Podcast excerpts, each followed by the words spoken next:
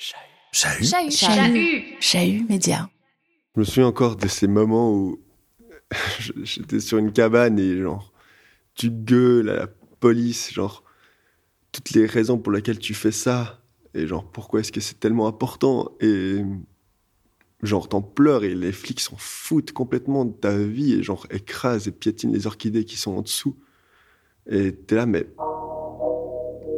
Genre, comment est-ce que tu peux être autant euh, insensible au final à ce qui se passe autour de nous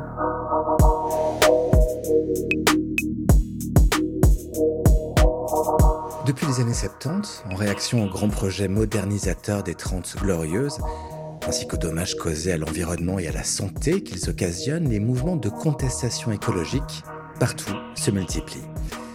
Partout, ils constituent le pendant protestataire à l'histoire enchantée de la croissance fordiste capitaliste dont le discours vante les modernismes technologiques. Aux effets délétères de l'extraction des ressources naturelles ou bien à la destruction du vivant, s'opposent des mobilisations de coalitions protestataires hétérogènes. Et parfois, ces militants entreprennent d'occuper physiquement un lieu menacé par la prédation industrielle. Ce mode d'action ancien a pris ces dernières années une dimension médiatique autour du phénomène des ZAD pour zones à défendre, qui, de la Vendée au canton de Vaud, a vu des protestataires s'installer de manière plus ou moins durable sur des sites menacés de destruction. Chez Chahut Média, on s'est demandé pourquoi un citoyen ou une citoyenne un jour s'engage concrètement au nom d'une cause, se faisant activiste, adepte de l'action citoyenne non violente directe ou bien de l'action directe, voire du coup de poing. Pour cela, on a créé cette mini-série, L'Embrasé, une proposition conçue en collaboration avec Loé Lawson et coproduite par après. Dans ce deuxième épisode, on rencontre deux ex-occupants de la ZAD, de la colline du Mormon, la première ZAD de Suisse, qui pendant cinq mois, jusqu'en mars 2022, a vu militantes et militants monter la garde sur la colline pour faire barrage au projet d'expansion du cimentier Holcim. C'est l'embrasé. À toutes et tous, bienvenue. Ben, je peux me présenter. Je considère que je fais partie des militants ex qui militent pas que pour le climat, mais pour euh, une écologie radicale, donc une écologie qui se veut euh, très intersectionnelle, sociale, solidaire, populaire, et donc euh, par extension anticapitaliste. Ça fait plusieurs années que je suis active dans ces milieux-là. J'y suis arrivée au début de par des études que j'ai faites, avec, je me suis posé beaucoup de questions sur l'environnement et l'état du monde dans lequel on vit. Puis petit à petit, j'ai quitté le monde académique pour me consacrer pleinement à mes activités militantes.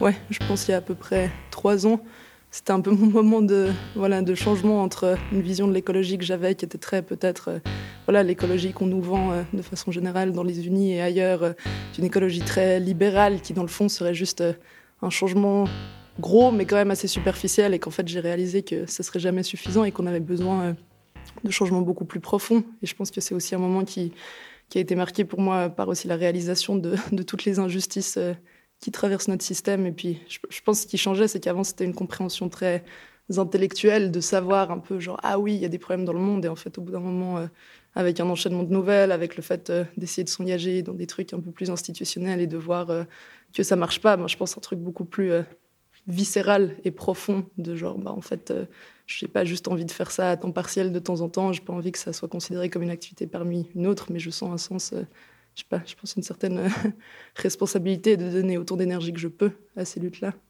Au début, il y a, une émotion très, ouais, des émotions très fortes euh, liées à une, incompréhension un peu une fois qu'on commence à réaliser ce qui se passe dans le monde, de genre mais pourquoi on en est là, pourquoi il n'y a pas plus de gens qui se bougent? Je pense de la colère aussi, euh, ben, colère contre le monde, mais colère aussi contre l'apathie générale qu'on voit un peu ou qu'on pense voir en tout cas autour de nous.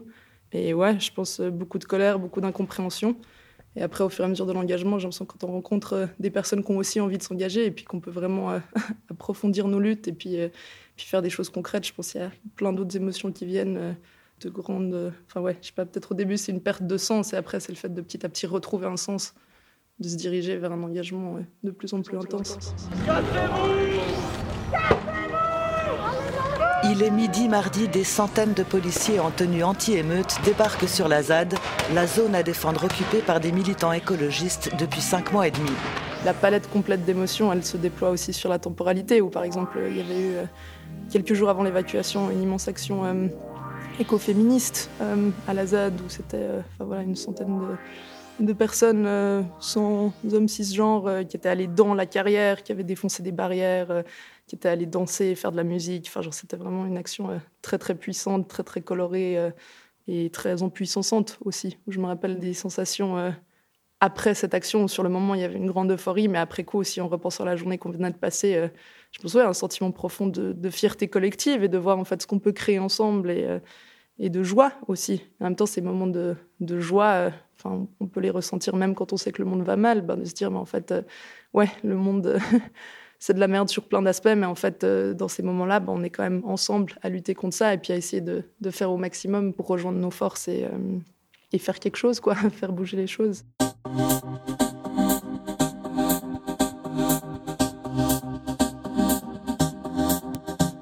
Je pense que tout le monde est au courant que oui, euh, le climat, ça va pas être ouf, il y aura des problèmes. Mais je pense que peu de gens réalisent euh, l'ampleur. Et puis pour celles qui réalisent l'ampleur, en fait, je pense qu'on on nous place tellement dans des positions d'impuissance en grandissant, en mode genre, ah ben, soit tu, ta puissance, c'est toi en tant que consommatrice individuelle, ou alors genre, non, mais de toute façon, tu peux rien faire, le système est trop grand. Du coup, euh, oui, il y a forcément une part de, de frustration et de colère qu'on soit pas plus à être impliqué.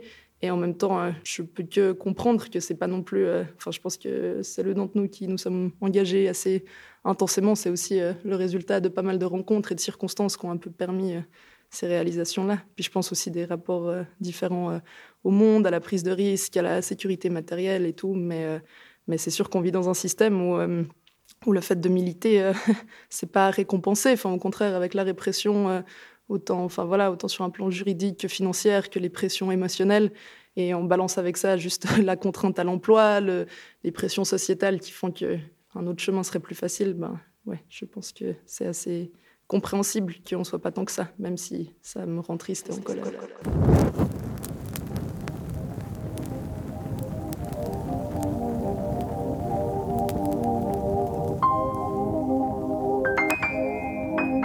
Du coup, ouais, l'évacuation de la ZAD, c'était euh, des forces de police complètement disproportionnées. Enfin, il y avait, je crois, 600 flics et puis toute une série d'engins en tout genre euh, pour venir nous déloger. Et du coup, euh, ouais, je pense que c'était, euh, je sais pas, un sentiment d'incompréhension et de colère et d'être là. Mais en fait, pourquoi est-ce qu'il y a autant de forces qui sont déployées dans le fait de déloger des personnes qui vivent sur une colline pour la défendre et pour remettre en cause le système dans lequel on vit?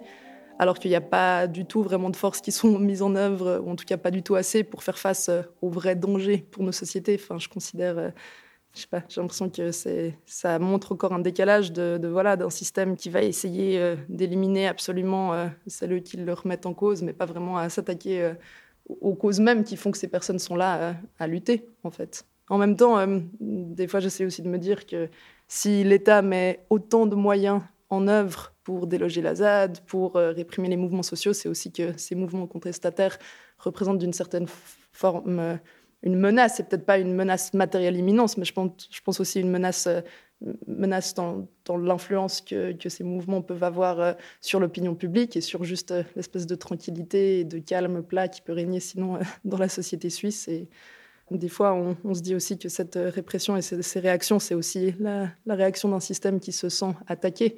Et en ça, euh, je vais pas du tout dire euh, merci pour la répression, mais je vais quand même dire que, que ouais, c'est peut-être un signe qu'on fait des choses justes et qu'on touche euh, des endroits sensibles. Et que si on n'avait aucune influence, je pense pas qu'on aurait mis autant de, de, moyens en œuvre pour nous mettre dehors. Quoi. Pendant quelques minutes, des scènes surréalistes sur la colline. Euh, ok, Zadiorad, Zadiorad. J'annonce, la police a pénétré la première ligne. On en a reparlé récemment avec plusieurs personnes euh, qui étaient là aussi pour l'évacuation de la ZAD. Euh, on est toujours surpris surprise de voir à quel point euh, chaque personne a réagi très très différemment. Enfin, il y a des personnes pour qui c'était vraiment juste après ça un, blanc total de genre besoin de voir personne, besoin d'être loin de, tout type de stimulation et juste de, se remettre de ça. Et puis pour d'autres personnes dont moi je faisais plutôt partie, il y avait un besoin d'action absolument immense, mais du coup pas du tout réfléchi non plus, de juste genre ok bon ben la lutte, elle n'est pas finie, il faut qu'on continue. Je pense une façon aussi de se prouver à soi-même que la répression ne nous fait pas peur et c'est pas parce qu'on est condamné à deux mois de prison et qu'on est recherché qu'on va plus militer du tout. Et du coup, voilà, je pense pour moi, il y a, ouais, y a eu cette espèce de, besoin de pas lâcher mes engagements pendant un certain temps aussi. Et puis après ça, euh, juste enfin, je sais pas, la réalisation qu'on prenait peut-être certains risques et qu'au final, euh, c'était aussi bien de pouvoir se poser pour réfléchir un peu plus à, à ce qu'on voulait mettre en place. Euh. Mais après la ZAD, je me suis pas du tout éloignée de ces milieux-là. Je, suis aussi allée voir d'autres lieux en lutte qui, qui, duraient depuis plus longtemps ou qui, qui menaient le, combat sur, sur d'autres fronts, ce qui aide aussi en fait à garder un cap, de se dire, bah, en fait, il y a des lieux qui sont en lutte depuis des années, qui sont toujours là, et puis la ZAD de la colline, c'était peut-être six mois, mais en fait, on a entendu parler de, cette ZAD méga loin et puis euh, dans des contextes très différents aussi.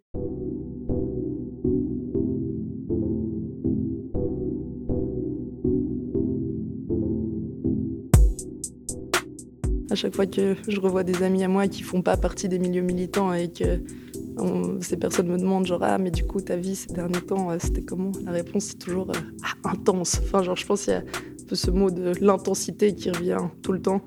Et en effet, je pense que quand on a, quand on a vécu euh, ce genre de vie, que ce soit pendant quelques mois ou quelques années, moi, pour ma part, ça me paraît difficile de revenir à un mode de vie qui soit répétitif et plat. Enfin, c'est vrai qu'on a quand même l'habitude d'être un peu en mouvement perpétuel Enfin voilà, des, copains qui ont eu un plan pour une maison à un moment et qui ont eu l'information que la maison allait durer cinq mois. Et puis tout le monde était là, genre, waouh, trop bien d'avoir un lieu à long terme. Alors que cinq mois dans un même endroit, ça paraît pas forcément du long terme. Alors que d'un coup, euh, pour, euh, pour beaucoup d'entre nous, c'est des durées euh, auxquelles on n'est pas forcément habitué si on est tout le temps un peu en, en perpétuel mouvement. Et puis, à chaque fois, le fait de renouveler des nouvelles actions, des nouveaux fronts de lutte, des nouveaux questionnements. je pense que cette intensité de vie, on enfin, ça place un peu une nouvelle, euh, un nouveau référentiel. Et puis, euh, et en effet, c'est difficile d'imaginer euh, revenir à quelque chose de totalement différent. Après, on peut pas se cacher quand même que les effets de, de, l'épuisement, par exemple, par rapport à cette intensité-là. Enfin, moi, je connais aussi beaucoup de personnes qui ont milité pendant pas mal d'années, mais qui, au bout d'un moment, ça devenait trop, quoi. Donc, c'est aussi une des questions qui, qui est pas mal présente dans nos groupes. C'est aussi de se dire, moi, comment maintenir cet engagement et cette intensité-là à long terme aussi, parce qu'on sait que les, luttes qu'on mène, euh, c'est pas dans deux ans qu'on va se dire genre ah yes, on a aboli tous les systèmes d'oppression et tous les problèmes écologiques euh, qu'il peut y avoir sur Terre. Non, je pense qu'on on sera en train de lutter toutes nos vies, quoi. Et du coup, euh, du coup, ouais, on essaie de se poser la question de, de comment on peut faire durer ça sans qu'on soit juste là à se, à se consumer par un feu trop fort qui durerait pas longtemps, quoi.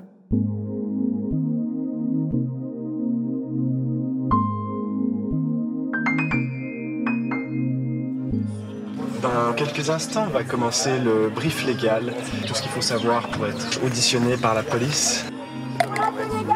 Ouais, tous les gardes à vue maintenant là Atelier de résistance passive, de gestion du stress ou encore jeu de rôle en vue des arrestations, tout est prévu. Est-ce que tu sais pourquoi t'es là? Rien déclaré. T'as 7 délits en cours là. 7 Violation de domicile, dommage à la propriété, contrainte, violence et menaces envers l'autorité publique, empêchement d'accomplir un acte officiel, atteinte à la Je pense qu'il y a aussi plein de moments où on vit des choses intenses émotionnellement, mais que pour, probablement pour, enfin, pour se protéger, on ne ressent pas directement ces émotions et on, on les ressent après coup. Et c'est assez particulier. J'ai l'impression que c'est aussi euh, c'est aussi passé un peu à, la, à, la, à la ZAD, du coup, à l'évacuation, où euh, bah, à la fois, il y avait beaucoup de peur au départ, beaucoup d'anxiété par rapport à ça, de perdre un lieu, de tristesse, et puis euh, durant, il y avait aussi... la, tristesse, la tristesse était une manière constante. Hein. Je pense que de pleurer avant l'évacuation, pendant et après, c'est quelque chose, euh, probablement que j'ai passé par ça aussi, comme beaucoup d'autres personnes. Mais je pense qu'il y avait aussi pas mal de colère. Et une colère qui, au final, euh, je sais pas, continue aussi en, voyant le, tout le carnage et tout, toute la destruction du monde vivant. Je me souviens encore de ces moments où j'étais sur une cabane et genre, tu gueules à la police, genre, toutes les raisons pour lesquelles tu fais ça. Et genre, pourquoi est-ce que c'est tellement important? Et genre, t'en pleures et les flics s'en foutent complètement de ta vie et genre, écrasent et piétinent les orchidées qui sont en dessous. Et t'es là, mais genre comment est-ce que tu peux être autant euh, insensible au final à ce qui se passe autour de nous?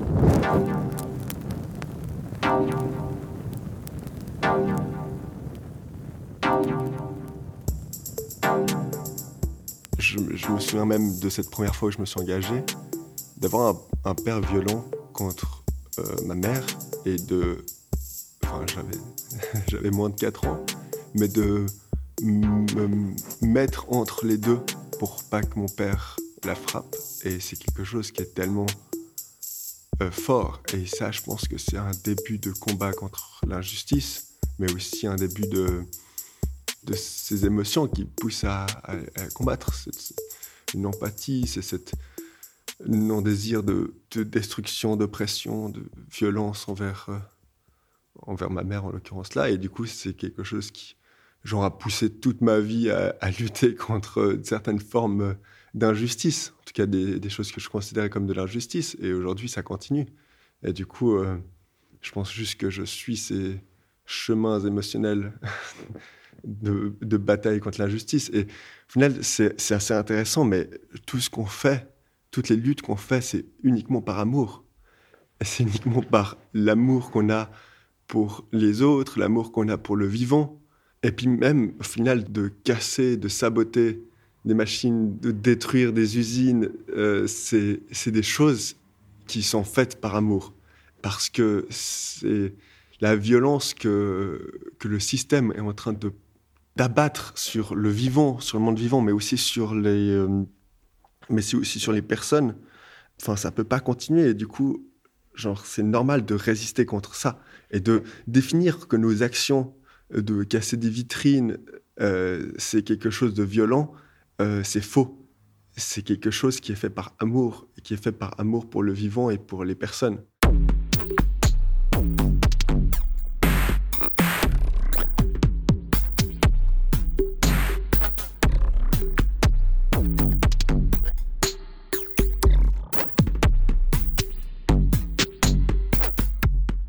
Pense que c'est aussi émotionnel le fait de ne pas vouloir s'engager. Euh, c'est difficile c'est difficile de prendre conscience. Et là, genre, je suis pas en train de réprimander les gens parce que euh, juste qu'ils prennent pas conscience de la gravité de nos situations euh, sociales et écologiques. Je pense que c'est c'est aussi normal. Se lancer dans le militantisme, c'est aussi genre être, euh, enfin, avoir la conscience que on va se faire réprimer fortement, que nos actions vont pas forcément être efficaces, qu'on va avoir l'impression de perdre notre temps au final contre un système tellement destructeur. Et je pense qu'il y a plein de gens aussi, au final, qui ne s'engagent pas juste parce qu'ils ont l'impression qu'on peut juste rien faire. Comme vous le savez tous, euh, il y a de grandes probabilités que l'évacuation euh, survienne demain ou à l'aube. Donc voilà, il va vraiment falloir être euh, prêt, prêt. Qu'on essaye de faire quelque chose et que ça marche pas, personnellement, je me sens encore plus mal. Je culpabilise encore plus de ne pas avoir réussi à faire euh, ces choses. C'est-à-dire ne pas avoir réussi à ouvrir un bâtiment pour une occupation, ben, du coup, tu as des personnes qui vont pas pouvoir être logées et qui vont devoir dormir à la rue. Euh, ne pas réussir à libérer des animaux, ben, en fait, c'est des animaux en plus qui vont mourir. Et en fait, c'est fou de se sentir coupable par rapport à ces destructions et ces oppressions, alors qu'en fait, concrètement, je ne suis pas coupable de ça et j'essaye de les combattre. Mais juste ne pas réussir à les faire, ça, ça me rend tellement mal. Et ne, aussi ne rien faire, ça me rend mal. C'est ça, au final.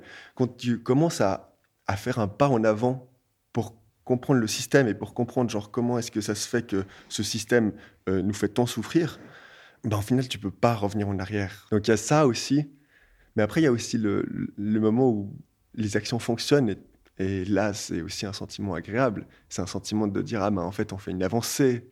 On parvient à faire changer, à faire bouger les choses. Et après, on voit des articles dans les journaux et es là, ah ouais, trop bien. ça fait, ça fait euh, pousser l'opinion publique et tout. Et en fait, il y a aussi des moments où tu as cette réussite, mais après qui est vite retourner dans l'eau et par exemple, bah, pour la ZAD, où on a fait un truc énorme, on a réussi à montrer l'importance de protéger des lieux naturels, mais de le protéger concrètement en, y allant. Bah, au final, juste après nos, nos notre ZAD, ben, tu as les Verts et Vertes qui essayent de faire leur récupération politique en lançant une initiative. Et tu es là, mais je fais tout un travail. Et au final, ça sert presque à rien parce qu'il y a plein de gens qui le, détruisent.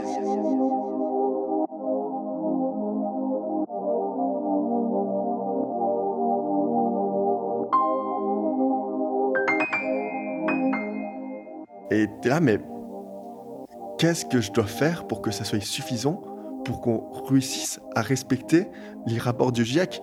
Là, actuellement, on n'a plus que 5 ans pour concrètement arrêter nos émissions carbone. Et on n'est pas sur la bonne voie. du coup, c'est, je pense que c'est aussi stressant, en fait, de se dire qu'on a 5 ans et d'être là. Enfin, faut faire le plus possible, faut faire le plus rapidement, faut faire le mieux possible, le plus efficacement. Et, euh, et j'ai l'impression que les personnes qui viennent dans nos groupes et qui militent avec nous sont aussi des personnes qui sont sensibles. Et du coup, c'est difficile de dire que c'est forcément plus extrême. C'est juste que, oui, effectivement, ben, je pense que les groupes militants sont beaucoup plus sensibles euh, que la population. Mais c'est n'est pas tellement la faute de la population, c'est aussi euh, au final de comment est-ce qu'on apprend les choses. On a vraiment des constructions sociales qui nous apprennent vraiment à être insensibles.